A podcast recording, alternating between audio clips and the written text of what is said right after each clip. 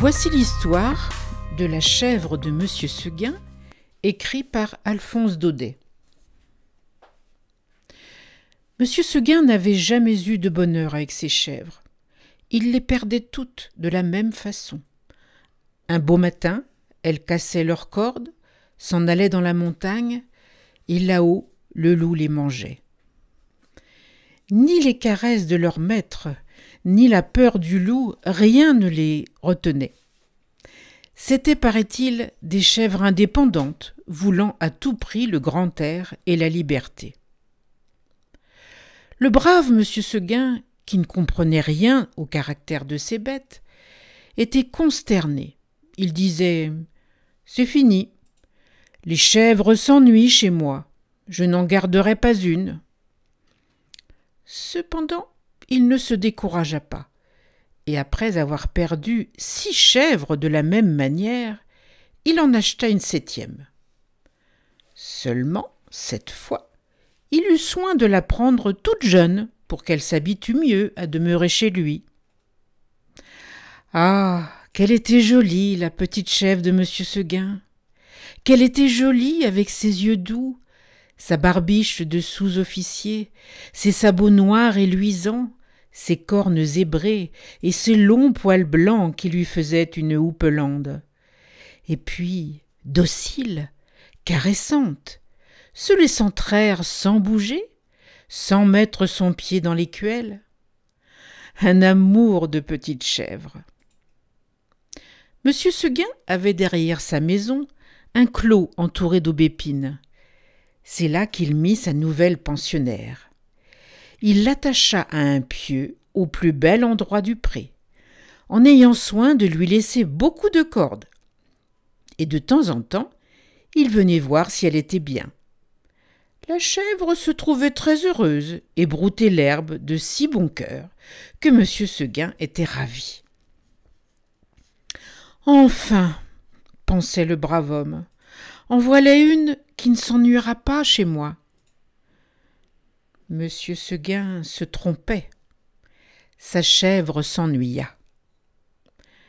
Un jour, elle se dit en regardant la montagne. Comme ça doit être beau là-haut. Quel plaisir de gambader dans la bruyère, sans cette maudite longe qui vous écorche le cou.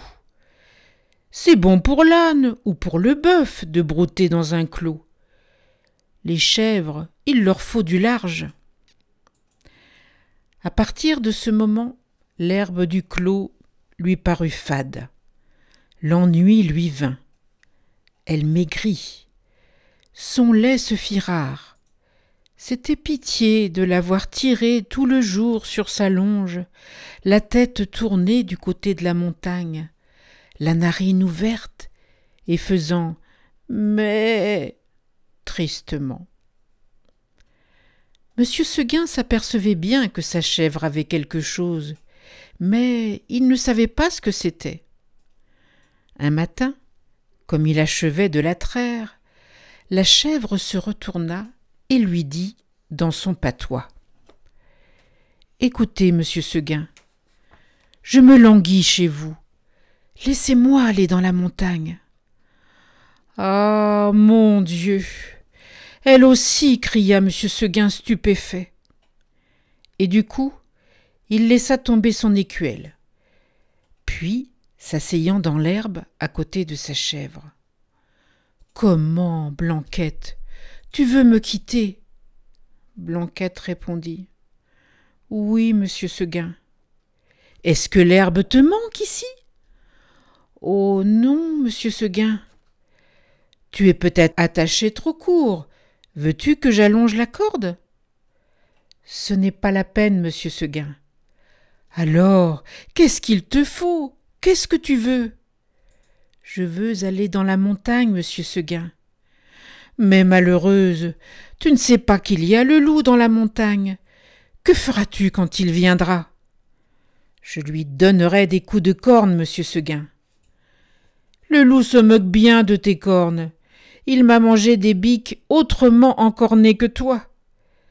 Tu sais bien la vieille Renaude qui était ici l'an dernier, une maîtresse chèvre, forte et méchante comme un bouc. Elle s'est battue avec le loup toute la nuit. Mais le matin, le loup l'a mangée. Pécaire, pauvre Renaude, cela ne fait rien, monsieur Seguin. Laissez-moi aller dans la montagne. Bonté divine, dit monsieur Seguin. Mais qu'est-ce qu'on aura donc fait à mes chèvres? Encore une que le loup va me manger. Eh bien non. Je te sauverai malgré toi, coquine, et de peur que tu ne romps ta corde, je vais t'enfermer dans l'étable, et tu y resteras toujours. Là-dessus, Monsieur Seguin emporta sa chèvre dans une étable toute noire, dont il ferma la porte à double tour. Malheureusement, il avait oublié la fenêtre, et à peine eut-il le dos tourné que la petite s'en alla.